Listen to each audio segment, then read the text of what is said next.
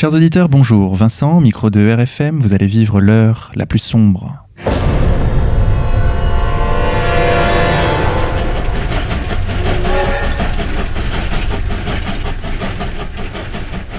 Chers auditeurs, pour cette 28e émission, nous avons le plaisir de recevoir Dieudonné. Dieudonné, bonjour.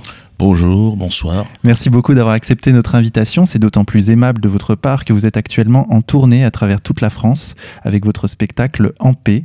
Vous serez d'ailleurs le 19 mars en Guadeloupe, le 2 avril à Châlons-en-Champagne, les 9 et 10 avril à Lyon, puis à Toulouse, Pau, Chambéry, Mâcon, Dijon, Bordeaux. Vous remplissez les zéniths de France malgré le boycott des médias. Nous allons en parler tout de suite. Vous vous produisez également au Théâtre de la Main d'Or à Paris les jeudis, vendredis et samedis avec deux représentations par soir. Dieudonné, vous êtes avant tout un travailleur acharné. Mais avant de parler de tout ça, laissez-moi indiquer à nos auditeurs que je suis accompagné, comme chaque semaine, de mon partenaire animateur Xavier de la rédaction d'égalité et réconciliation. Xavier, bonjour à toi. Bonjour à tous. Xavier Dieudonné, avant de commencer cette émission, je vous propose que nous écoutions la bande-annonce du spectacle En paix.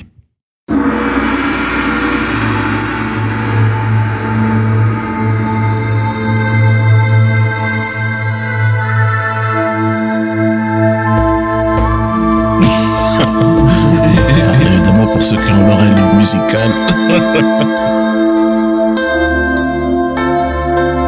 Spectacle totalement différent de ce qu'il fait d'habitude, mais euh, avec des petites allusions assez sympathiques. Non, franchement, ça reste le maître dans ce qu'il sait faire et, et j'espère le revoir très très très prochainement en tout cas. Il faut absolument venir le voir, c'est euh, un de ses meilleurs spectacles, je pense, euh, très très bon. Je m'en vais en paix. Mais tu arrêtes pour faire quoi? Mais pour faire ce que je veux, je te demande rien. J'arrête, tu commences le spectacle, tu commences à casser les couilles. Non mais je suis en paix, mais il y a des limites. C'est une bonne finalité et vraiment c'est en paix. Il est plus retourné sur ses fondamentaux, sur des personnages que tout le monde a aimés. On rencontre aussi des gens super, ça qui est bien dans les spectacles parce que euh, durant l'attente, on parle avec de nombreuses personnes qui sont tous différentes des unes des autres. Et donc ce, ce, mélange, ce mélange hétéroclite, c'est, c'est, c'est agréable. Nickel. Et le gars, le gars est trop loin, il est trop loin, il est trop fort. Franchement, je suis tombé par terre. C'était émouvant, le fait genre quand il disait qu'il allait arrêter quoi. Mais bon, on a bien rigolé. Le pardon, évidemment, la plus belle des choses qui soit. La femme qui pardonne à l'homme, qui pardonne à la femme, le noir qui pardonne au blanc, le blanc au noir, le au visage pâle, le japonais qui pardonne Hiroshima, le palestinien qui pardonne au monde.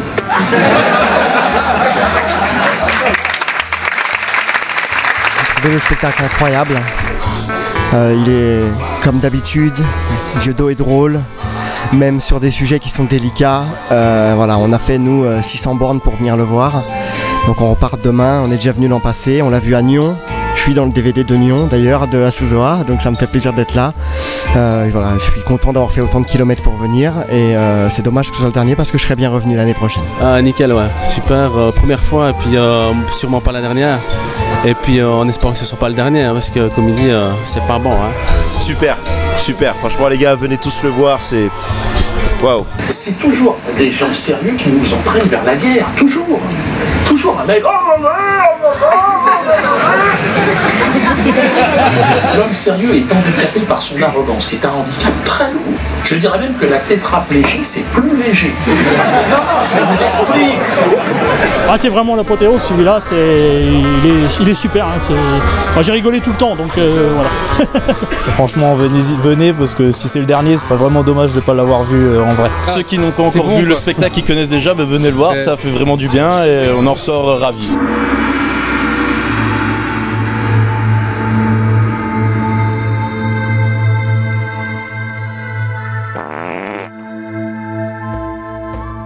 Alors Dieudonné, est-ce que c'est vraiment votre dernier spectacle?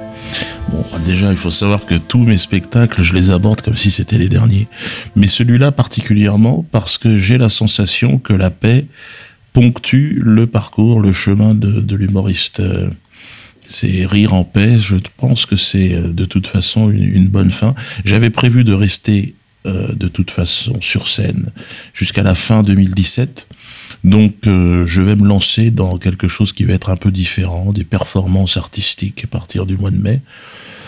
Et puis passer le relais à d'autres générations, intégrer un peu plus Internet aussi, qui est un espace messianique pour moi, fou. C'est grâce à Internet que j'ai réussi à poursuivre cette activité sur scène. Et plus largement, j'ai pu euh, m'émanciper de, ce, de cet ancien monde. Donc, euh, je crois que les, les, spectacles que je vais mettre, euh, que, que je vais faire, ce sera plus vraiment des spectacles, mais des performances. Effectivement, je, je vais évoluer dans les, dans les deux ans qui viennent. Là. Alors justement, Dieudonné, vous dites dans votre dernière vidéo qu'une révolution est en train de s'opérer sur Internet. Plus besoin de radio, de télé, d'affichage pour remplir un zénith. Les gens, vous dites, sont attirés par l'authenticité, la vérité, et à ce titre, l'ancien monde est en train de mourir, ce sont vos propres mots. Pourtant, Dieudo, vous êtes persécuté, Alain Soral l'est aussi, la pression est de plus en plus grande, la censure est jamais loin. Malgré tout cela, vous gardez espoir bah, On est dans une période charnière, euh, sans aucun doute. Et je crois que notre génération euh, a assumé effectivement ce changement. Il s'accroche, là on le, voit en fait, les, gouvernants, il n'y a, pas une, semaine où il n'y a pas des, contestations. Puis on voit bien sur Internet qu'ils sont en train de perdre le terrain et le contact avec l'opinion publique. Tout ce qui tout ce que l'on voit, tout ce que l'on constate, c'est leur imposture, chaque jour un peu plus grande. Donc je crois qu'on a on a un outil qui est à la fois un espace qui s'est ouvert, infini, qui est l'Internet, avec le meilleur et le pire de l'histoire de l'homme. Je pense qu'ils l'ont laissé se mettre en place parce qu'ils nous contrôlent un peu mieux chaque jour avec cet outil-là. Mais nous les contrôlons aussi un peu mieux et nous contrôlons surtout euh, euh, qui ils sont, euh, leur action. Je crois que demain, il est, il est évident que le monde va changer, que l'on pourra voyager virtuellement dans l'Internet, rentrer dans un tribunal et regarder, écouter euh, les procès qui normalement sont publics. Donc pourquoi pas accessibles sur Internet. Pareil pour ce qui sera des conseils des ministres, euh, des devis euh, entre les mairies et les sociétés privées. On aura accès à tout puisque euh, je crois qu'on a maintenant l'outil qui le permet. Et donc le monde entier va changer. Là, on parlait au départ de, mes spectacles et euh, je suis euh, en contact avec les responsables des Zéniths qui, euh, il y a encore deux ans, n'y croyaient pas du tout. Ils me disaient que c'est pas possible, vous pourrez pas remplir ces salles. Et puis, et puis maintenant, on discute et ils me disent bon bah c'est c'est incroyable, c'est le ça change, est en train de changer, tout est en train d'évoluer. Il y a des métiers qui disparaissent. Je pense notamment aux promoteurs locaux, ceux qui affichent, ceux qui, euh, ceux qui font la promotion, les radios, tout ça. Ça n'a plus aucun, aucune espèce d'influence sur le, remplissage, au contraire. Donc euh, eux-mêmes sont contents de m'avoir. Ils, m'ont dit là récemment, euh, ils se sont confiés à moi, certains responsables, en me disant que j'étais la meilleure opération de l'année pour eux. Donc ça veut dire qu'à partir du moment où en plus euh, nous leur faisons gagner de l'argent, euh, tout d'un coup, euh, tout est en train de changer, tout est en train d'évoluer, euh, et c'est irrémédiable. Donc, moi, je suis très optimiste, mais je crois que certaines personnes, dont moi, Alain Soral, eh bien, nous sommes, nous sommes un peu les, les, martyrs de ce changement, quoi. Nous sommes ils font tous, je crois qu'ils se sont focalisés sur nous alors que nous ne sommes que le, baromètre de ce changement. C'est-à-dire que c'est pas en cassant le baromètre qu'ils vont baisser la température. C'est, mais effectivement, euh, peut-être que l'opinion publique avait besoin à un moment donné de de guides et nous, nous avons été pendant un temps euh, ces ces gens qui se, qui sortent du du champ de du champ de canne à sucre, du champ des esclaves, et puis on s'est évadé, quoi. Et là, effectivement, maintenant, on n'a plus besoin d'eux. pour ça que quand je vois des partis politiques euh, euh, se plaindre de ne pas avoir accès aux chaînes de télé, c'est terminé. Je comprends pas d'ailleurs que que, des partis politiques puissent se plaindre de ne pas avoir accès à l'information. Ils ont qu'à qu parler sur Internet et faire ce qu'on fait. D'ailleurs, ça marche très bien. Et le monde de l'information de l'ancien monde est terminé. Il faut surtout pas le soutenir aller faire les émissions euh, de, sur, sur, sur le service public aujourd'hui ou sur TF1, peu importe, Canal+, BFM TV, c'est les soutenir, c'est leur apporter du contenu. Il faut pas le faire. Enfin, moi, en tout cas, je, je suis là aujourd'hui, mais si vous le, j'ai été invité un petit peu à droite à gauche. Euh, il y a juste une télé, Arte, qui s'est déplacée à Montpellier euh, la semaine dernière C'était des Allemands, alors j'étais curieux de voir, euh, c'était amusant. Ils étaient, intéressants, euh, ils- mais bon, le sujet, l'antisémitisme euh, en Europe, en allemand, tout ça. Donc euh, ça était amusant. Et je, lui ai expliqué, je, je comprenais bien qu'il était traumatisé par ce sujet. Lui, le descendant de nazi, j'imaginais qu'il avait un problème avec ça. Mais euh, que bon, c'est un sujet qui n'était pas une priorité chez moi. On pouvait parler euh, de la paix, mais on sentait qu'il était, euh, il était complètement traumatisé, quoi. Il était, et ce monde-là, il n'est n'est pas dans le courant naturel des choses. Il est, il est fini. Mais moi, je, je l'observe. Alors, j'ai survécu grâce à cet espace incroyable de l'internet, professionnellement. Et aujourd'hui, je vois que bon, c'est c'est parti. C'est parti. euh, c'est c'est formidable parce que sur Internet, c'est le talent qui fédère. Ce ne c'est plus simplement des stratégies de propagande. Et euh, donc les gens sont vont là où ils ont envie d'aller. euh, et c'est euh, eux, l'ancien système n'a plus de talent parce que pendant des, des années, voire peut-être même des siècles, je sais pas, ils se sont la promotion s'est fait par le par la médiocrité, par le mensonge et la fourberie. Donc euh, il suffit de voir Hollande, euh, enfin tous tous ceux euh, le, le- triste individu qui était face à toi, c'est pas ça n'a aucun sens en fait. Ils n'ont ils n'intéressent personne dans la réalité. Ils nous sont imposés depuis longtemps et aujourd'hui, bon ben ça paraît évident, ils n'ont plus ils n'ont pas on n'a plus à les regarder. Et à partir du moment où chacun aura pris conscience de cela, et je pense que c'est en train de se faire, bah, ça sera terminé. Et d'ailleurs, Dieudonné, est-ce que vous pensez pas que pour être en paix, il faut être deux? Oui. Or là, ceux d'en face, manifestement, euh, ne veulent pas la paix. Alors, euh, la paix, effectivement, c'est. J'en parle dans le spectacle. Je parle avant tout de paix, de paix intérieure. Au départ, Euh, c'est par cette paix intérieure que l'on peut envisager la paix avec l'autre. Euh, Il y a cette phrase de Jean Cardinel qui m'a, qui j'en parle aussi dans le spectacle à un moment donné. Il est long le chemin qui conduit à l'autre, mais c'est le plus court chemin qui conduit à soi-même. Donc, euh, une fois qu'on a fait la paix en soi, je pense qu'on est, euh, on est, euh, on est, on est en condition, en situation pour pouvoir envisager la paix avec l'autre. Tu l'as très bien fait d'ailleurs et démontré dans ce face-à-face que tu avais avec, euh, je, je, je sais plus comment il s'appelle, euh, j'ai déjà oublié son nom, tu vois. Moi aussi. On l'a déjà oublié parce que c'est ça la réalité, c'est-à-dire euh, nous n'avons pas à nous souvenir de la médiocrité de ce monde. Euh, essayons d'aller.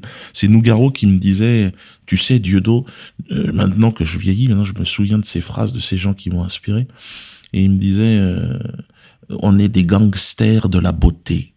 C'est-à-dire que c'est vrai que bon lui par les mots et par la poésie, bon moi c'est c'est par un autre autre vecteur le rire, mais mais finalement euh, voilà occupons-nous de ce qui est beau et euh, et de la beauté de ce monde.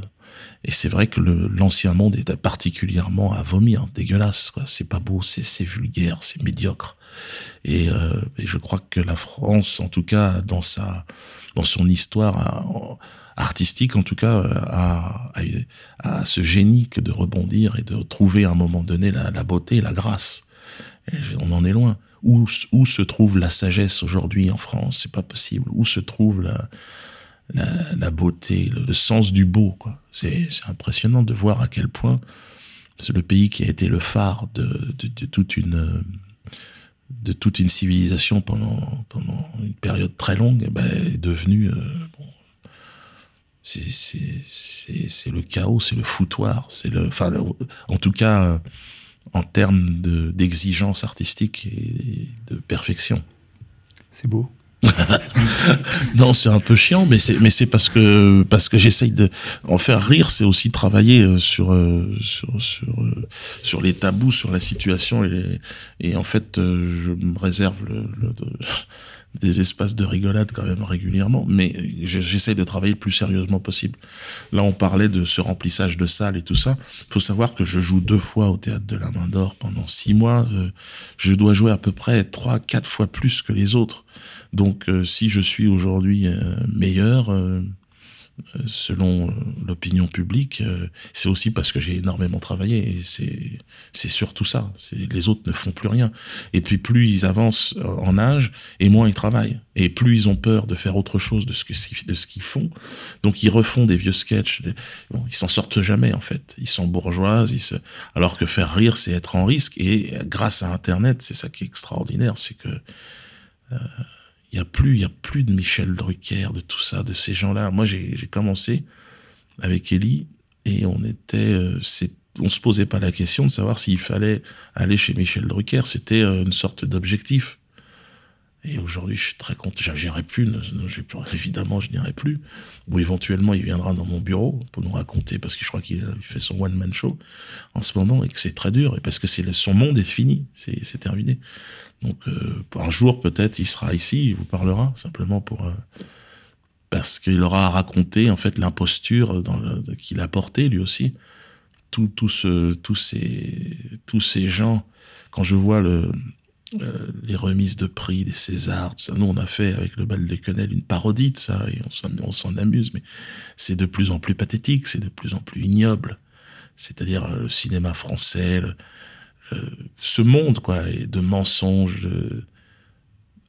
qui n'est absolument pas en réalité soutenu par euh, par l'opinion publique de l'internet on le voit donc euh, comment se fait-il que ça que ça continue? Combien de temps euh? en tout cas moi je suis bien content de plus en faire partie hein. Parce que malgré tout, on a vu la répression qui a été faite à l'égard de ceux qui faisaient des quenelles. D'ailleurs, on peut dire, je ne sais pas si vous partagez cette analyse, mais le mouvement que vous aviez initié, des quenelliers, c'est plutôt essoufflé. Les gens ont peur maintenant de faire des quenelles, puisque au travail, tout de suite, ils sont désignés. Euh, il y a eu une pression qui a été mise, il y a, des procès en cours sur, euh, sur ce geste d'émancipation extraordinaire de la quenelle, mais il faut pas croire qu'il y en a moins. Nous, on en reçoit toujours euh, plus. Et euh, il y a eu la quenelle faite à Manuel Valls, là, qui était extraordinaire, il n'y a pas si longtemps que ça. Il y en a une la semaine dernière euh, qui a été faite euh, à François Hollande. Donc régulièrement, on, on, a des jeunes gens, visage découvert, qui, qui n'hésitent pas. Des policiers, des militaires, donc ont été, certains ont été effectivement réprimandés. Mais ça revient ça revient en force. C'est-à-dire que il y a eu un moment donné de terreur. Bon, ils ont sorti la, grosse artillerie, c'était les procès, renvoyer les gens. Il y a eu des, lettres internes, des notes internes. Enfin, c'était arrivé à un niveau, si vous voulez, la quenelle où je me souviens, je pense que l'apogée, ça a été le jour où euh, un gardien, deux gardiens de prison se sont fait euh, réprimander pour avoir fait un geste de la quenelle, et ils ont été soutenus par les détenus qui aussi ont glissé une quenelle. Donc on avait des quenelles des deux côtés euh, de la porte blindée. Et c'est là où euh, euh, on se rend compte de la de la puissance de ce que révèle ce geste, c'est c'est la liberté, c'est s'émanciper de ce monde de, qui qui n'existe pas réellement. En plus, c'est ça qui est fou, c'est que c'est les quelques partis politiques qui dirigent ce pays euh, ont finalement entre 60 000, 100 000, 200 000 adhérents et encore ils trichent. Et on voit bien que sur Internet, c'est très facile de faire plus que ça et de rassembler plus de monde. Donc euh, le jeu politique est verrouillé. Il, bon, ben, le vote électronique, bientôt, ce sera, t'auras plus besoin juste de penser, ils, ils feront les comptes. Donc euh, on voit bien qu'ils ne peuvent plus euh, ils ne peuvent plus faire autrement que de faire euh, des attentats euh, et puis mettre des flics dans la rue. Euh, enfin, de faire des attentats. Je sais pas si c'est encore une fois, je me, il peut profiter, on va dire, des attentats et, et surfer sur cette, alimenter les, les réseaux qui font qu'aujourd'hui on est dans cette situation. Ce qui est quand même incroyable quand on voit Hollande qui remet le fion de hamster de la Légion d'honneur un prince arabe, euh, enfin d'Arabie Saoudite, c'est extraordinaire. Je pense que c'est le genre de choses qu'ils pouvaient faire euh, jusqu'à présent, mais qu'ils ne peuvent plus faire. Mais ils ne le savent pas. Ils ne savent pas qu'on les regarde, ils savent pas que les images tournent, ils savent pas que les gens arrêtent de regarder les infos pour regarder Internet, chercher leur info. je crois qu'ils n'ont pas perçu encore ce changement. Et qui, pour moi, est, euh, est, euh, est un changement que même moi, je pense qu'on en est encore à. Pourtant, je vis euh, de manière euh, quotidienne dans cet univers. Mais je, pense qu'on est à l'âge de pierre de ce que sera la conscience et de ce que le monde, de ce que sera le monde dans peu de temps, euh, où finalement, euh, finalement, la virtualité de l'internet euh, va rejoindre celle de l'ancien monde et, et on va, on va passer dans quelque chose de artistiquement, c'est très intéressant, c'est très porteur. Et quand on voit le sort qu'ils ont réservé, par exemple, à Hugo Chavez, Thomas Sankara, Lumumba ou même euh, Coluche, est-ce que vous n'avez pas peur, vous, euh, de vous faire assassiner un jour? Euh, la question de la peur, c'est une question importante. Non, je n'ai pas peur. Je suis pas. Ça me paraît. Ce qui me fait peur, c'est, ce serait de collaborer. Ce serait d'être, euh, euh, à ce point désespéré que de, renoncer. Ça, ça, ça fait peur cette idée. Maintenant, l'idée d'être supprimé euh, parce que ma liberté dérange, bon, bah, c'est, je ne serais pas responsable, évidemment, de cette, je su- subirais cette, ce- cette action, mais ça sera plus confortable que, que la collaboration, de toute façon. Donc, euh, je n'ai pas peur, non, j'ai pas. Et puis, je crois que de toute façon, l'histoire s'écrit et que ce serait euh, me donner euh, beaucoup d'importance dans l'histoire que de, que de s'en prendre à moi maintenant. Mais bon, si, si, c'est mon destin, il y aura des rues qui porteront mon nom un jour, des rues virtuelles peut-être sur Internet, mais c'est de s'en prendre à l'humoriste et au bouffon. Mais je suis conscient quand même en me retournant maintenant, euh, 50 ans, euh, sur le travail et le parcours accompli, que j'ai écrit une part de, cette histoire de, de mon travail, quoi, de l'humoriste en France. Le bus, jouer dans des bus, après avoir joué dans des zéniths, puis des bus, puis, et puis chercher la liberté et emmener avec moi, derrière moi, tous ces gens. Mais vous, me comparer à Coluche, évidemment, c'est celui qui m'a inspiré le plus, c'est lui qui a, changé vraiment ce, métier, là, la façon de faire rire le, le grand public. Mais je crois a, c'est encore autre chose, c'est encore différent. Je crois qu'on est arrivé là avec Internet encore une fois. Coluche n'avait aucune liberté en réalité. Il avait un producteur, il y avait des chaînes de télé. Qu'est-ce qu'il voulait faire? Qu'est-ce qu'il pouvait faire? Pour être entendu, il fallait qu'il fasse des, une émission sur Europe 1. C'est quoi Travailler avec El Kabash, c'est impossible. C'est, je l'ai croisé cet homme. Il fait ce qu'il a à faire. Il fait et il sert les intérêts de, ceux qu'il a envie de servir. Mais euh, mais aujourd'hui, j'ai la sensation, moi, de sur Internet, d'être vraiment libre. Et ça, cette sensation-là, les Coluche, personne n'a pu avoir ce, ce- cet outil-là. Personne. Ils, étaient complètement prisonniers et ils étaient dans un compromis. Ils avaient encore des producteurs. Ils étaient, euh, ils se faisaient peur en faisant de blagues comme ça de temps en temps. euh, mais euh, bon, il a été héroïque pour ça. Mais je crois que moi, je suis arrivé à un moment où, ouais, là, c'est l'inspiration euh, poussée par le, un vent de liberté là était beaucoup plus forte, quoi. Ce qui fait que quand je regarde les, les sketchs euh, Coluche aujourd'hui, euh, bon, c'est c'était le début. Après, il y a les inconnus aussi. Et puis après, après il y a eu Internet. Et là, il n'y a plus de France Télévisions, il n'y a plus de.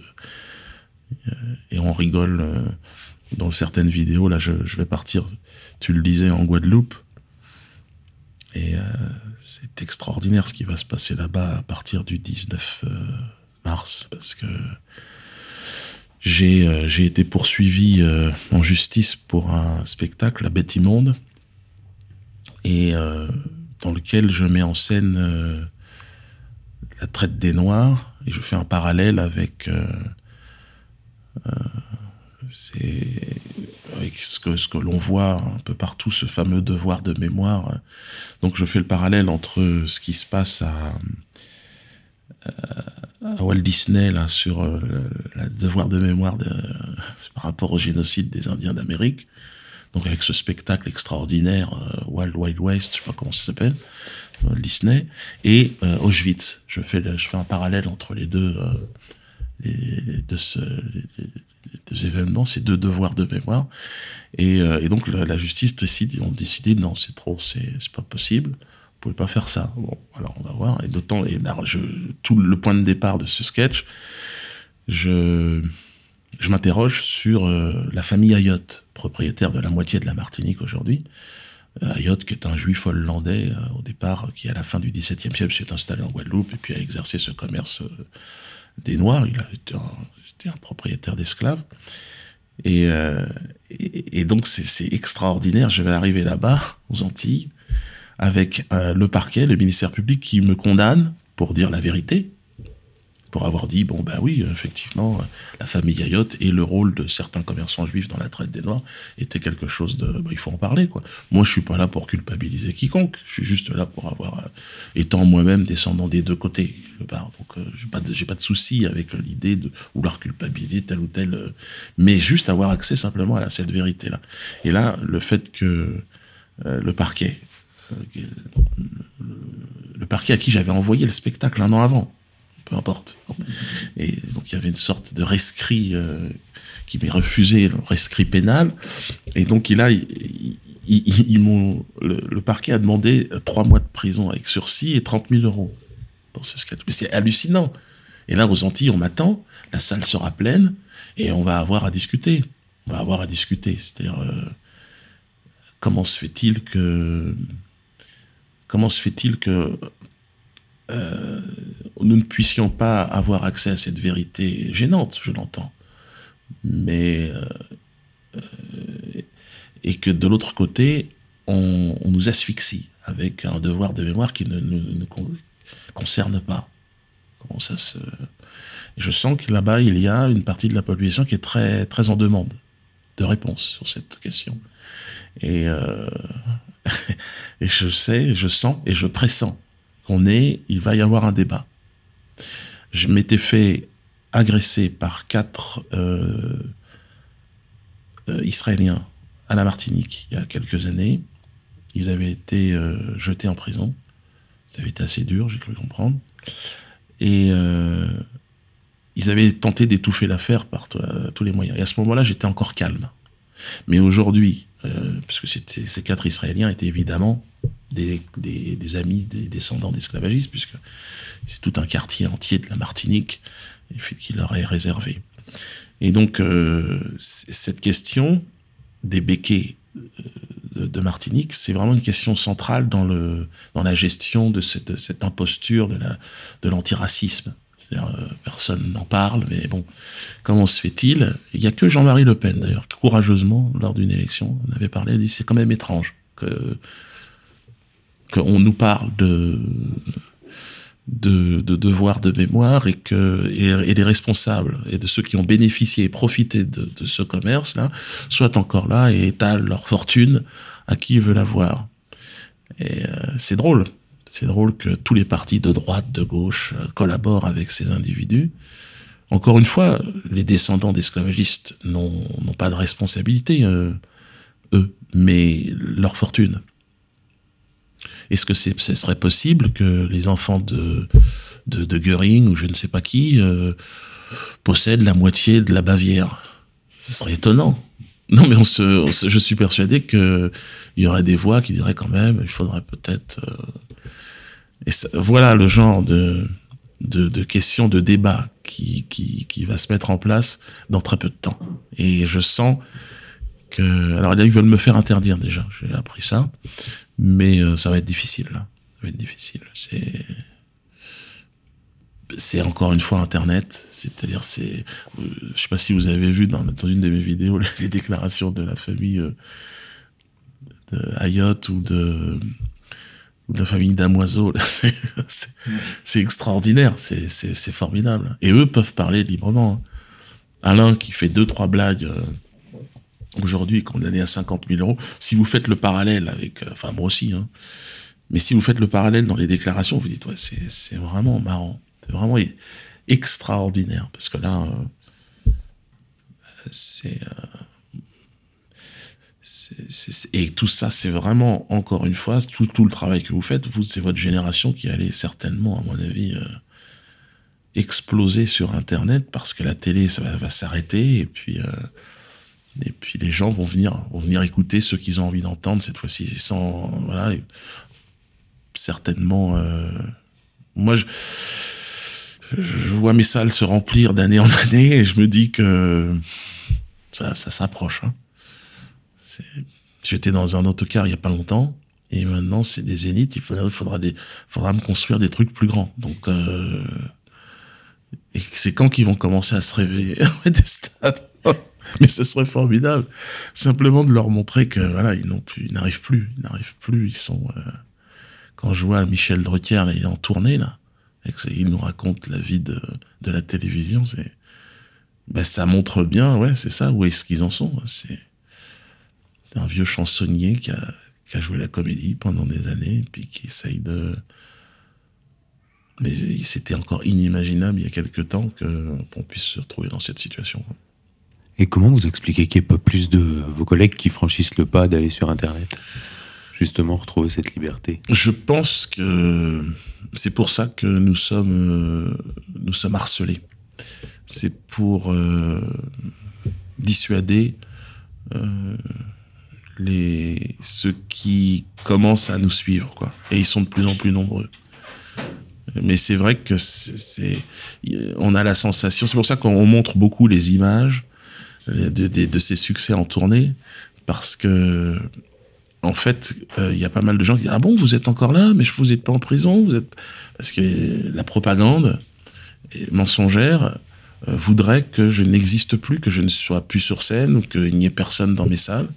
Ça n'est pas la réalité, mais ils, ils ont tellement envie que. Et ils ont tellement l'habitude que la réalité soit le fruit euh, de leur euh, manipulation que là, ça bloque, ça bloque. Et, et quand les salles sont pleines et avec les gens debout, et euh, eh bien là, ils n'ont pas de réponse. Dieudonné, laissez-moi informer nos auditeurs que Alain Soral vient de rentrer dans le studio. Il va nous rejoindre. Bonjour messieurs. Installez-vous, je vous en prie. Ah. Ça va Salut, Ah ouais. ça va?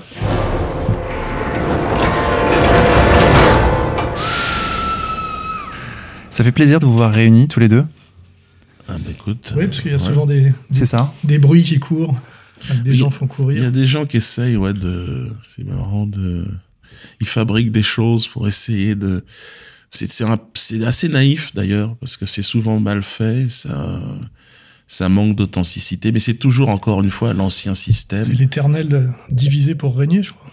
Ouais. Mais par le mensonge et par le. Et euh, mais bon, on l'a, toujours dit, je pense, euh, et, et Alain et moi. euh, de toute façon, il y a un talent maintenant qui est fédéré par Internet, et ceux qui n'ont pas de talent sont, sont des jaloux, la plupart, et qui.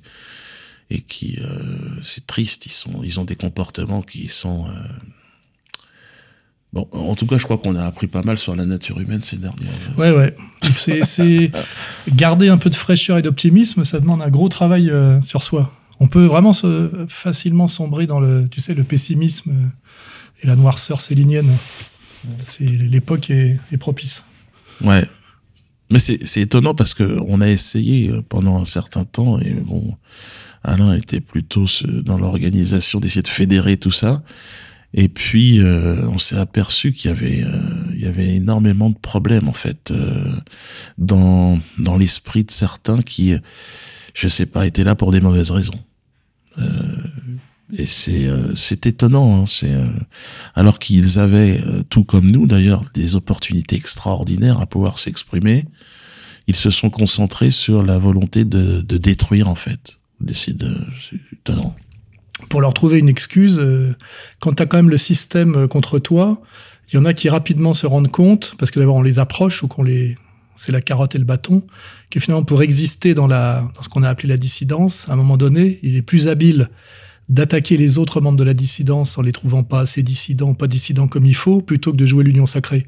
Et je pense qu'il y en a certains qui s'en sont sortis comme ça, parce que je le sais pour l'avoir vérifié, hein, c'est pas une hypothèse, ils ont subi des pressions. Et on leur a fait comprendre qu'ils auraient le droit de continuer à faire leur petit business Internet à condition que ils attaquent les autres membres de la dissidence plutôt que de, jouer l'union sacrée.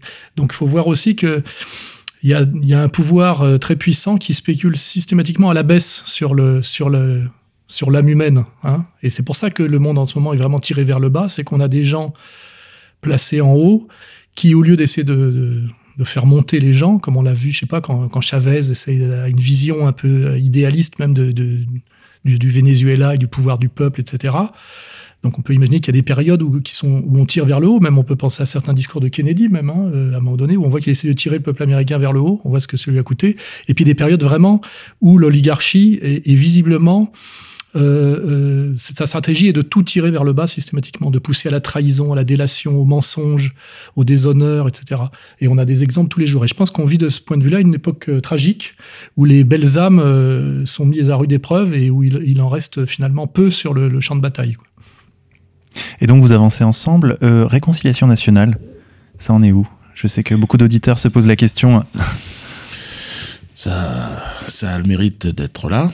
Et puis, euh, c'est-à-dire que je pense que beaucoup de, des gens qui nous écoutent ont compris que personnellement, on était la cible d'une volonté d'extermination à tous les niveaux. Hein.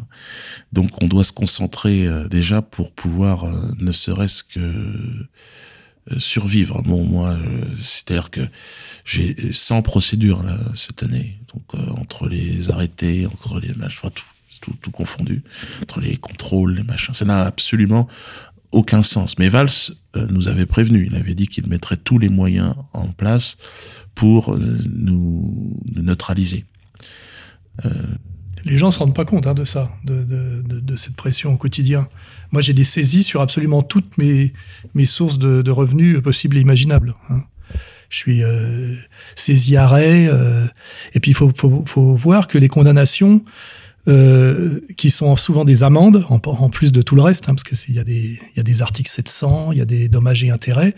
Les amendes, en fait, sont des dettes à l'État. C'est-à-dire que c'est exactement comme si vous aviez des, des arriérés d'impôts. À un moment donné, c'est le Trésor qui vous, qui vous poursuit pour dette et il faut euh, il faut payer. Et moi là, je le dis euh, simplement et humblement, j'ai passé les 100 000 euros de, de dette euh, au Trésor là qui ne sont que des condamnations pour délit d'opinion, c'est-à-dire pour des petites phrases qui sont souvent plus des phrases ironiques et pince sans rire, jamais des phrases qui appellent à la violence. C'est ça qui est incroyable. La France est vraiment devenue une dictature. Mais en plus, ce qui est horrible, c'est que c'est pas une dictature de colonel, parce qu'à la limite, ça c'est assez sain de résister à une dictature de colonel. On voit des brutes en uniforme. Là, c'est une dictature de couilles molles, c'est-à-dire qu'on est persécuté. Je pense que le, le, symbole Aziza est parfait. On subit la persécution de gens qui, normalement, dans une vision, je dirais, euh, traditionnelle du monde, sont tout en bas de l'échelle, de l'échelle de la, à la fois de la virilité et de la vertu. Et c'est assez horrible d'imaginer de, des lions persécutés par des, par des têtards. Quoi. Et c'est ça qu'on vit. Et je pense que nerveusement, c'est sans doute ça le plus dur. C'est ça, oui, on a vu Aziza euh, qui peut se permettre d'agresser des journalistes dans la rue devant des policiers sans qu'il ne se passe pratiquement rien, en fait. Mais surtout un mec d'un mec 55 qui donne des coups de poing à un type qui est militaire et qui aurait les moyens de le mettre hors combat en deux secondes, mais qui sait que si jamais il réagit, le, le, le monde politico-médiatique va lui tomber sur la tête et il est ça, et je pense que sa vie même sera mise en danger parce que c'est ça le jeu hein. l'autre il vient provoquer exprès pour qu'à un moment donné il y a un petit retour et après vous subissez une ratonnade euh, quelques jours après je l'ai vécu plusieurs fois personnellement ce genre de, de, de stratégie hein. Xavier? Non mais vu son état de, de haine dans la vidéo c'est presque même inconscient chez lui non? Ça, je, je, je, à la limite, je veux pas, je veux pas aller scruter son âme. Non, mais c'est sûr que le, le, le, mot haine est bien voulu, choisi. Quoi. Ouais, mais moi je pense qu'il y a quand même un être collectif et que dans cette, euh, il faut bien comprendre que cette oligarchie qui nous écrase est un être collectif. Chacun a son rôle à jouer. Hein, et, et c'est, je veux dire, implicite quelque part, comme une classe sociale. On a bien admis dans la sociologie que la bourgeoisie était une classe. Elle a une logique globale. C'est pas chaque bourgeois ne reproduit pas strictement le même rôle et chacun est à sa place. Et souvent même sans le savoir vraiment. Hein, il y a un inconscient de classe, il y a une logique de classe, il y a un intérêt de classe. Je crois qu'il y a une, de même une logique communautaire, un intérêt communautaire, une stratégie communautaire, et chacun est à sa place. Et quand on, on a cette euh, cette vision sociologique des choses, ça devient assez clair que chacun est à sa place. Bernard-Henri Lévy est à sa place, Aziza est à sa place, Finkielkraut est à sa place, Zemmour est à sa place. Ils sont tous à leur place. Et comment vous voyez l'avenir tous les deux? Je crois que les choses évoluent à une telle vitesse qu'il est difficile de savoir euh, quand et comment euh, euh, ils vont, le, ce système va s'effondrer. Mais il va s'effondrer. Pour moi, c'est une évidence. Après, qu'est-ce qui va naître de cet effondrement? Bon, faut, faut se souvenir un peu de l'histoire de, de l'URSS, puisque c'est quelque chose qui est assez facilement consultable. Le- L'URSS, en 70, dans les années 70, avait euh, les pleins pouvoirs sur le, le peuple russe. hein, il y avait la nomenclatura, etc. Et euh, par la Pravda, c'est-à-dire par l'idéologie dominante, hein, on avait l'impression que ça tenait. En réalité, tout était rouillé, pourri de A à Z. Et puis à un moment donné, c'est tombé euh, tout seul presque et sans qu'on s'y attende. Et, euh, et on est, comme je le dis euh, parfois quand on discute avec Dieudonné, parce qu'on discute souvent en privé, on n'est pas à l'abri à un moment donné d'une bonne surprise. Étant donné qu'on s'est préparé au pire et qu'on s'attend au pire, euh, tout ce qui peut arriver d'un peu positif arrive de surcroît. En fait, euh, il me semble que c'est la même vision qu'a Dieudonné. Nous, on, on, est- on fait un travail, je dirais, de, de témoignage et de, de, de résistance, je dirais, morale. Il faut, on le fait parce qu'il faut le faire. Il n'y a pas de logique de gagner au départ. Il y a de logique que, de, que c'est pas possible de faire autrement. Il faut bien qu'il y ait, même pour les, les jeunes qui arrivent, des, des, des traces d'insoumission pour qu'ils puissent savoir et comprendre que c'est encore possible, parce que c'est le principe de que la petite flamme ne s'éteigne pas. hein. Et puis, euh, on a déjà gagné le, le combat de la postérité, je crois. C'est évident que justice nous sera rendue et que quand les gens s'intéresseront à la France de, entre les années 85 et 2020, ils verront que c'est une période objective d'effondrement et qu'il y a quelques personnes qui ont résisté ou tenu tête. Et, nous serons parmi ces personnes, il n'y en a pas beaucoup. Donc déjà, on a gagné ce combat de la postérité. Et souvent, euh, quand on réfléchit dans l'histoire, les gens qui ont mené des combats, on a mené des combats pour la postérité, en réalité. hein. On, on cite Gramsci à tout bout de champ, on oublie qu'il a fait 25 ans de prison. hein. Euh, donc on est encore, nous, un peu dans la, dans la rigolade. Mandela, il a fini président pour des raisons de hasard de l'histoire, parce qu'il y a eu l'effondrement de l'URSS, hein, sinon il l'aurait jamais sorti de sa prison, parce que je vous rappelle que l'ANC c'était communiste. hein. Et euh, mais euh, effectivement, euh, pendant jusqu'à 26 ans et demi pratiquement, il pense qu'il va finir sa vie en prison et qu'il sera le représentant de la dignité noire d'Afrique du Sud. Puis à un moment donné, l'histoire bascule. Et là, c'est les, euh, je dirais les hasards de l'histoire ou la logique hegelienne de l'histoire, la logique des contradictions qui s'exacerbent, etc. Mais je veux dire, euh, nous, on fait pas de calcul de rentabilité parce que sinon, on n'y serait jamais allé. Moi, ce que, moi, moi, pourquoi je serais toujours solidaire de Diodo quoi qu'il arrive, c'est que le jour où il a fait mes excuses, c'est la première fois dans l'histoire que j'ai vu quelqu'un qui a fait même ce que Céline n'a pas osé faire d'une certaine manière, parce que Céline il s'est mis à parler des Chinois après quand il est rentré. Hein Euh, c'est euh, pardon au peuple élu. C'est-à-dire c'est la première fois qu'un type qui se faisait botter le cul par la communauté toute puissante leur répondait sur un ton, euh, je veux dire, d'insoumission radicale à la harakiri, quoi. Dirais ça, ça, même moi, ça m'a donné un espoir parce que même moi, j'osais pas. Je veux dire, si on se rappelle de mon premier procès en 2004, j'avais adopté un, profil semi-bas, hein, c'est-à-dire un pantalon mi-fesse, quoi. hein. parce que on n'imaginait même pas que c'était possible autrement. Depuis, ça faisait tellement de temps que personne n'avait osé. Et Dieudonné a osé. Voilà. Alors après, pourquoi? Peut-être qu'il a pensé qu'il avait le droit en tant que métis venant de l'antifascisme, euh, etc. Peut-être qu'il a, il a péché par une forme de naïveté. Mais je crois que tous les héroïsmes au départ viennent d'une forme de naïveté. Et la naïveté est toujours, dirais-je, de, de la générosité qui s'exprime.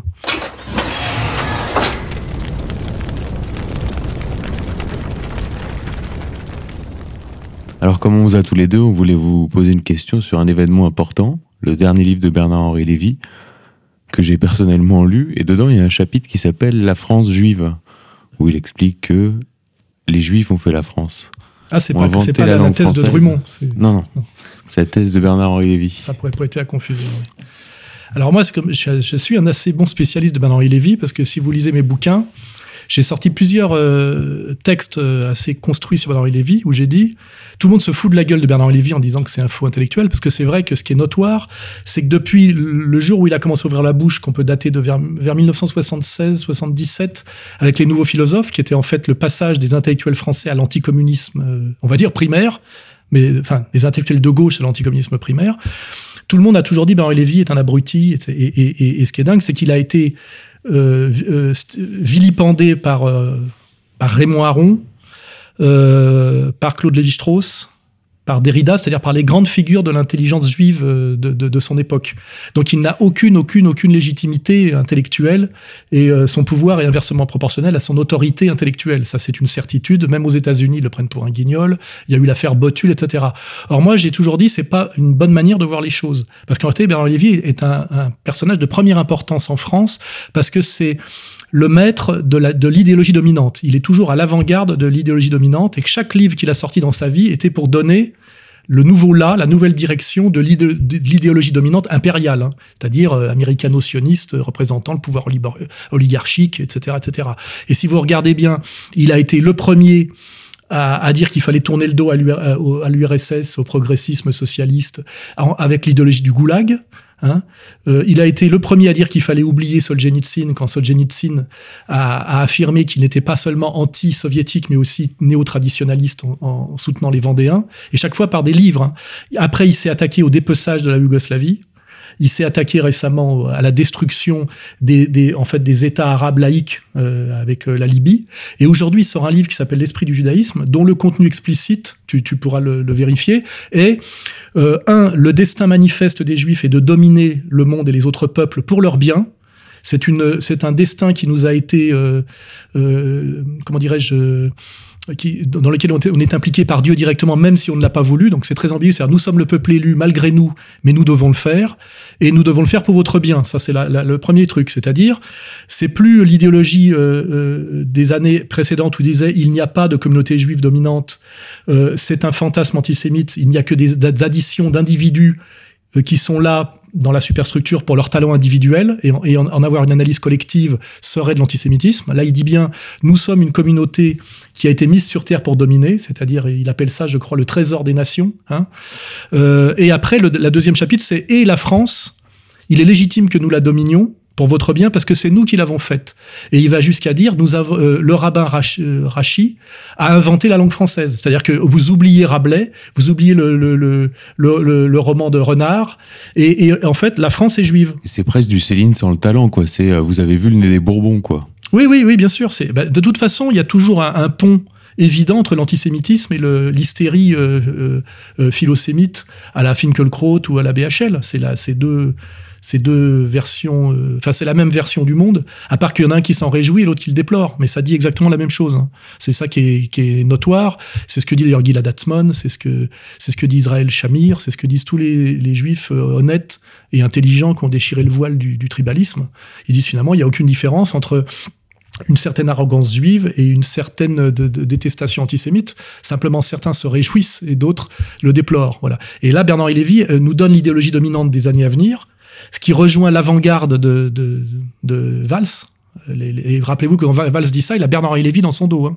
Il y a immédiatement derrière lui hein, euh, l'avant-garde hein, et donc l'arrière-garde, euh, les, les, le- les, nations sœurs ou jumelles, je crois, euh, Israël et France, BDS condamné par la justice française, euh, euh, euh, l'analogie maintenant stricte faite par un Premier ministre entre antisémitisme et antisionisme, alors que Israël est en train de devenir objectivement non pas une nation laïque qui se justifie par une, des, des persécutions, comme ça pouvait être euh, euh, justifiable ou compréhensible après-guerre, ou des laïcs qui fuient des persécutions nazies, puisqu'il y avait eu quand même une tentative de solution finale territoriale, mini- au moins sur le- sur l'Europe, disent on veut un pays à nous, une nation, c'est-à-dire être une nation comme les autres. À ce moment-là, il y a une, possibilité d'être sioniste. hein. Les Juifs ont droit à une nation comme les autres, etc. Et c'est en général, en apparence au moins, des laïcs. Là, on a un pays qui devient ouvertement une, une- comment dirais-je, une, un- un- un pays qui, euh, qui allie euh, l'hystérie religieuse et le, le- le- militarisme exacerbé, hein, c'est-à-dire c'est une coalition d'extrême droite qui n'est plus défendable par aucune euh, idéologie de gauche. hein. On a des religieux extrémistes et des militaires au pouvoir qui annoncent au nom de Dieu et de la saine violence, une purification ethnique euh, assumée, hein, avec Gaza. Donc au moment où normalement tout le monde devrait être, euh, on va dire, euh, israélo-critique, parce que l'antisionisme, on sait plus ce que ça veut dire, il se passe ce processus inverse. C'est-à-dire qu'on vous dit, vous euh, vous scandalisez de ce qui se passe à Gaza, c'est de l'antisémitisme. Ce qui est effectivement aussi très dangereux et très réversible, parce que si c'est ça l'antisémitisme, faut se poser des questions si euh, l'antisémitisme c'est mal ou si c'est bien. Et que peut-être que finalement on nous avait pas bien expliqué et qu'on avait mal compris. Alors voilà, Bernard-Henri Lévy aujourd'hui nous montre le, la nouvelle voie à suivre, ce qui est, à ce qui est, de, dire, effectivement, nous dominons la France, c'est pour votre bien, c'est notre destin manifeste, il est divin, et en plus, euh, il, est, euh, il est vérifié par notre intelligence supérieure, nos prix Nobel, etc. Euh, ça rejoint exactement le, le, le- le- la promesse de- biblique, hein. et, et de toute façon, ce pays est le nôtre, puisqu'effectivement, ils ils, ils ont tel, ils- comment dirais-je, ils emplissent tellement la superstructure que ça se voit, il n'est plus question de le nier. Ce pays est le nôtre car nous l'avons inventé. Et il va jusqu'à dire, Euh, L'onction des rois, euh, euh, c'est copié sur, euh, c'est copié sur le sur les Juifs, alors que alors qu'on pourrait dire c'est copié sur les Égyptiens, hein, parce que tout ce que les Juifs ont fait est de toute façon copié sur des des peuples qui étaient là avant eux, essentiellement d'ailleurs les Égyptiens. Mais il dit voilà le roi de France finalement c'est juif, la langue française, la langue vernaculaire qui qui fait qu'on on passe du latin au français, c'est le rabbin Rachi, c'est juif. La Révolution française, c'est juif. Les droits de l'homme, c'est juif. Et il nous dit que tout ça est juif. Ce qui rejoint exactement toutes les pires thèses d'extrême droite euh, traditionnelle. hein, voilà. Donc on en est là aujourd'hui. C'est très, euh, très malsain, très étrange. C'est un vrai passage en force. Oui, et puis c'est surtout c'est un qu'est-ce que euh, qu'est-ce qu'en Bernard Lévy peut peut reprocher aux, antisémites? C'est simplement de ne pas se réjouir d'un constat identique. C'est juste de déplorer Et ce, que- ce aujourd'hui- dont Bernard Lévy se réjouit. Aujourd'hui, il le reproche, euh, enfin, presque plus rien. C'est-à-dire qu'il dit, il reconnaît le talent, il reconnaît. Oui, euh, il dit euh, finalement aujourd'hui euh, il y a des crétins. alors euh, qu'il y a 35 ans, quand il faisait l'idéologie française, il disait que c'était ce qui avait conduit au nazisme et ainsi de suite. Oui, oui, bah, de toute façon. Donc euh, il y a, un, il y a un, un changement de braquet pour un passage en force. Non, mais ça, c'est- traditionnel. hein. On voit très bien, si on, on veut citer simplement Poutine ou Solzhenitsyn, que les Juifs ont fait la révolution bolchevique, qui est une révolution anti-russe. Parce que je rappelle que dans l'URSS, il n'y a même pas le mot russe, Union des républiques socialistes soviétiques. Et qu'après, euh, finalement, euh, que les, les, les Juifs bolcheviques qui avec les Géorgiens euh, faisaient pratiquement 100% du pouvoir euh, du, du- pouvoir sur l'URSS. Quand à un moment donné ils ont perdu la main, ils ont décrété au moment des réfugiés que non seulement les Juifs n'avaient rien à voir avec la révolution bolchevique, mais que c'était lié à, à l'éternel esprit euh, russo-slave. Hein. Euh, et ça, celui qui a le, montré ce virage à 180 degrés et ce mensonge explicite, c'est Solzhenitsyn dans, dans- deux siècles ensemble, hein, et qui est le moment d'ailleurs où, euh, euh, où Bernard-Henri Lévy, qui n'avait que Solzhenitsyn à la bouche pendant des années avec le, goulag, le goulag, le goulag, produit son adieu à Solzhenitsyn. Hein. Donc on voit très bien que systématiquement, ces gens-là se repositionnent sans, sans vergogne pour des, des- comment dirais-je leur, leur pur intérêt stratégique de domination. On peut aussi parler de Finkelkraut qui pendant des années a, a- a, comment dirais-je a, a accompagné l'immigrationnisme français en étant un des, un des, des saints patrons de SOS Racisme et en, et en étant d'ailleurs toujours membre d'honneur de la LICRA, et qui aujourd'hui dit que le problème c'est l'islam et qu'il faut faire, il faut réconcilier la France sur le dos des musulmans, alors que ces musulmans qui sont devenus le bouc émissaire désigné par Finkelkraut, euh, ont été, euh, comment dirais-je, euh, introduits en France contre même l'avis des Français par l'immigrationnisme, hein, puisque le, musulman d'aujourd'hui, c'est l'immigré d'hier. hein. Donc on voit bien chez, Bernard-Henri Lévy ou chez Finkelkraut une, une inversion euh, toujours une stratégie triangulaire de domination par le divisé par régner, avec des inversions de stratégie triangulaire. Et ça, si vous étudiez l'histoire depuis 2500 ans, c'est systématique. Et malgré cela, Dieudonné, un espoir, vous accueillez au Théâtre de la Main d'Or euh, Jonathan. C'est ça, un jeune talent euh, de confession juive, disons-le. Comment ça se passe? Ben ça se passe, euh, ça se passe, ça se passe qu'il a commencé il y a quelque temps. Il est venu, carte blanche. Tu dis ce que tu veux, tu fais ce que tu veux. Moi, je suis pas son producteur, mais je suis simplement. on est en co-réalisation, la salle et lui. Et donc il est, il est totalement libre dans ce qu'il fait. Et je crois que il a, il a, il essaye. euh, c'est pas facile parce que je crois qu'il a été menacé, il m'a dit, euh, par des gens de la LDJ, je ne sais pas, je sais pas exactement qui. Euh, je ne sais pas comment il va, comment il va évoluer. Ce que je sais, c'est qu'il a, il a un talent, il se met en risque. Euh, je n'ai pas encore vu son spectacle. Euh, je sais qu'il n'est pas forcément tendre, ni avec moi, ni avec euh, Alain, ni avec. euh, Il paraît, oui. Ouais, bon, mais justement, c'est ça. Il faut que chacun puisse s'exprimer. Moi, je suis pour pour ça. Et euh, le fait qu'il vienne jouer à la main d'or, bon, c'est c'est bien. C'est hautement symbolique. C'est c'est symbolique. Et puis, euh, euh, moi, ce qui m'intéresse avec le temps, c'est d'observer. Euh, de, re- de, de remettre du dialogue là où il n'y en avait plus, essayer de discuter. On parlait de Bernard-Henri Lévy, je reviens juste dessus. Moi, je pense que ce qui est très intéressant avec Bernard-Henri Lévy, c'est qu'il est le maître étalon de cette imposture, c'est-à-dire qu'il ne vend aucun livre, personne ne l'écoute, il n'intéresse personne. Il nous est imposé par des médias dominants euh, qui, qui, qui manipulent depuis des années, mais qui ne fonctionnent plus. Et Bernard-Henri Lévy, c'est vraiment l'exemple type du mec qui, en réalité, n'intéresse personne. C'est le symbole et le symptôme. hein. Ouais.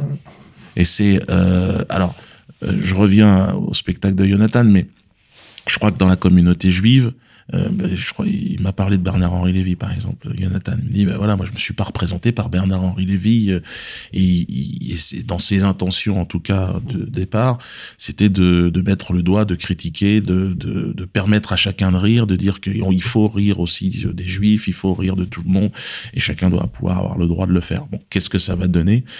Euh, Encore une fois, c'est une tentative. On voit, on regarde, on observe, et puis, euh, en tout cas, il l'a fait. Euh, il le fait. Euh, il est en ce moment au théâtre de la Main d'Or pour ça.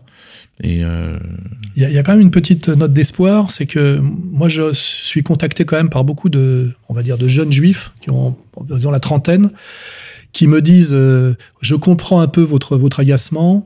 Euh, nous sommes inquiets de la stratégie de nos vieux meneurs qui ne comprennent plus rien à la réalité contemporaine et qui disent euh, on n'a pas du tout envie d'être représenté par un vieux Kuckerman ou des types comme ça qui sont encore sur des, des visions du monde qui remontent à, à, euh, dans la séquence 30-45 là.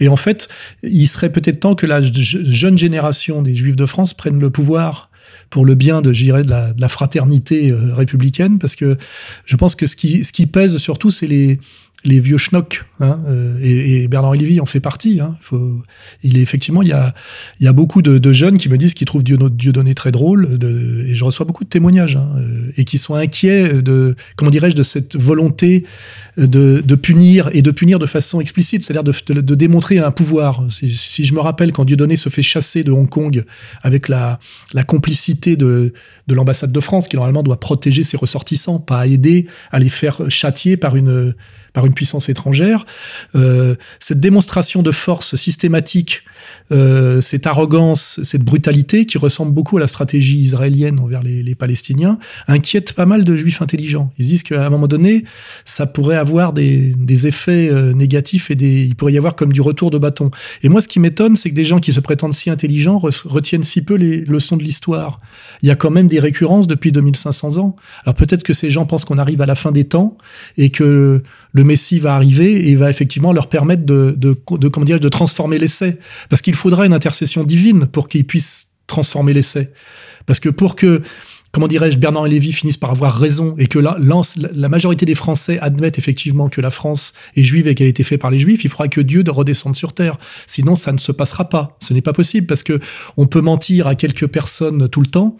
Hein, on peut mentir euh, euh, à tout le monde quelque temps, mais on peut pas mentir à tout le monde tout le temps. Hein. Et, ce que je suis étonné, c'est la question que je pose, comment ces gens-là pensent-ils pouvoir échapper comment dirais-je, aux lois de l'histoire, aux récurrences de l'histoire et aux, aux lois hegeliennes de l'histoire? Il faut vraiment que ces gens-là soient des mystiques et qui pensent réellement que, comment dirais-je, le Messie va venir les aider à, comment dirais-je, à, à, transformer l'essai. Sinon, ça va forcément mal se passer pour eux et mal finir pour eux, comme ça l'a toujours été dans l'histoire, puisque je rappelle que mon très cher ami, le, le rabbin Ron Chaya, nous rappelle bien que tous les 33 ans, ça se passe mal quelque part, et Bernard Lazare explique bien que effectivement, il faut chercher les causes en soi et pas toujours chez l'autre. Je rappelle d'ailleurs, autre remarque, que euh, le peuple juif, d'après ses leaders, est le, le peuple, peut-être c'est pour ça d'ailleurs que c'est le peuple messie, qui ne commet jamais aucune faute, qui n'est jamais responsable de rien et qui est toujours victime et seulement victime. C'est-à-dire que je n'ai jamais entendu un responsable juif dire nous avons commis des erreurs,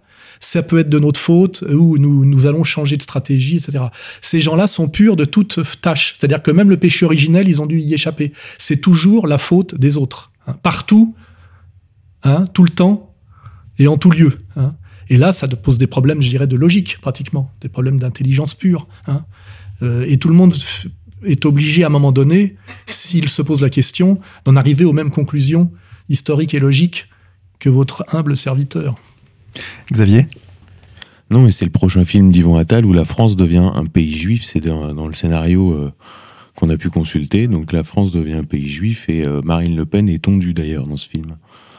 Ouais, elle s'appelle Eva et elle est tondue par son compagnon qui est juif. C'est assez symbolique.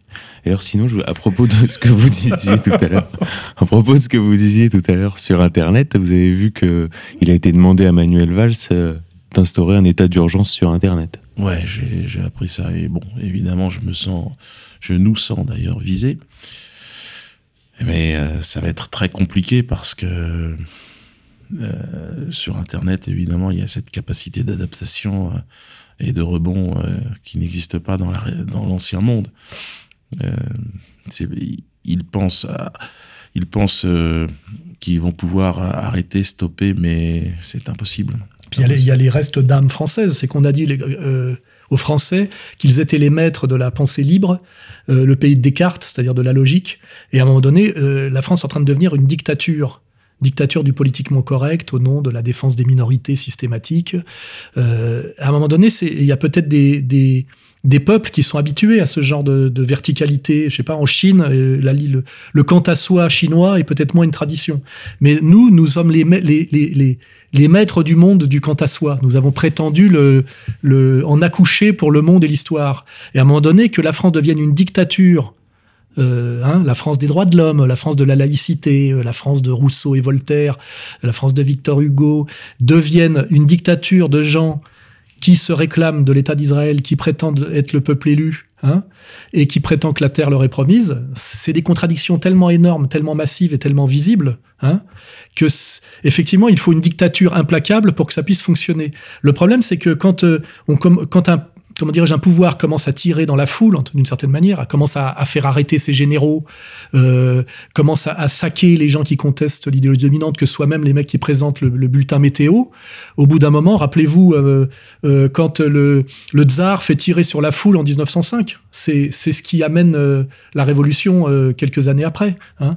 C'est, on a ça d'ailleurs dans tous les régimes un peu violents, on a vu ça en Égypte, on a vu ça ailleurs, c'est que quand un pouvoir est, est visiblement très illégitime et commence à exercer une violence euh, abusive sur euh, les gens qui représentent le peuple et qui représentent le génie de la nation, et là, personne ne pensera à Bernard-Henri Lévy, à terme, ça ne peut que mal tourner. Ou alors, il faut vraiment qu'on rentre dans un, dans un âge noir de dictature totale. Mais quand on voit la violence qu'était la dictature euh, soviétique, ça n'a quand même tenu tout ça que 70 ans. Par rapport à la longue histoire, c'est très peu. Par contre, ça fait beaucoup, beaucoup, beaucoup de souffrances et de morts.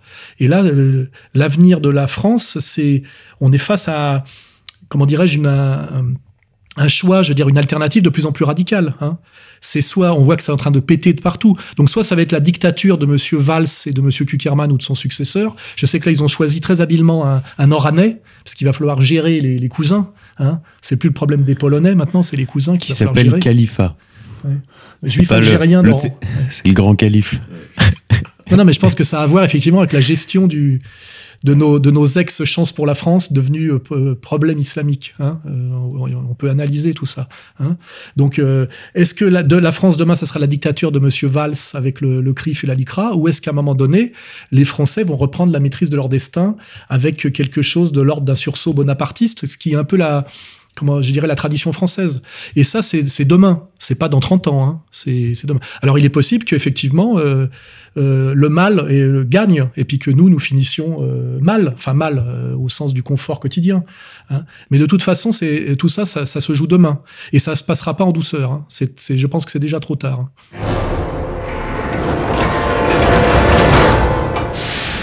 Dieudonné, je rappelle à nos auditeurs qu'ils peuvent vous voir les jeudis, vendredis et samedis au Théâtre de la Main d'Or ou dans toute la France puisque vous êtes actuellement en tournée avec votre spectacle En paix. Les réservations se font sur le site www.dieudosphère.com. Dieudonné, Alain, merci beaucoup d'être passé nous voir. Que la paix soit avec vous. Xavier, on se retrouve la semaine prochaine pour une nouvelle émission À la semaine prochaine. Chers auditeurs, je vous rappelle que vous pouvez réagir en commentaire sur le site d'égalité et réconciliation. Nous prenons en compte bien évidemment toutes vos remarques. Chers invités, chers auditeurs, nous allons nous quitter en musique sur les notes de Stéphane Blé. Son album Figure libre est disponible sur le site contreculture.com. Il joue pour nous aujourd'hui la toccata de Katchaturian. Bonne écoute à tous et à la semaine prochaine.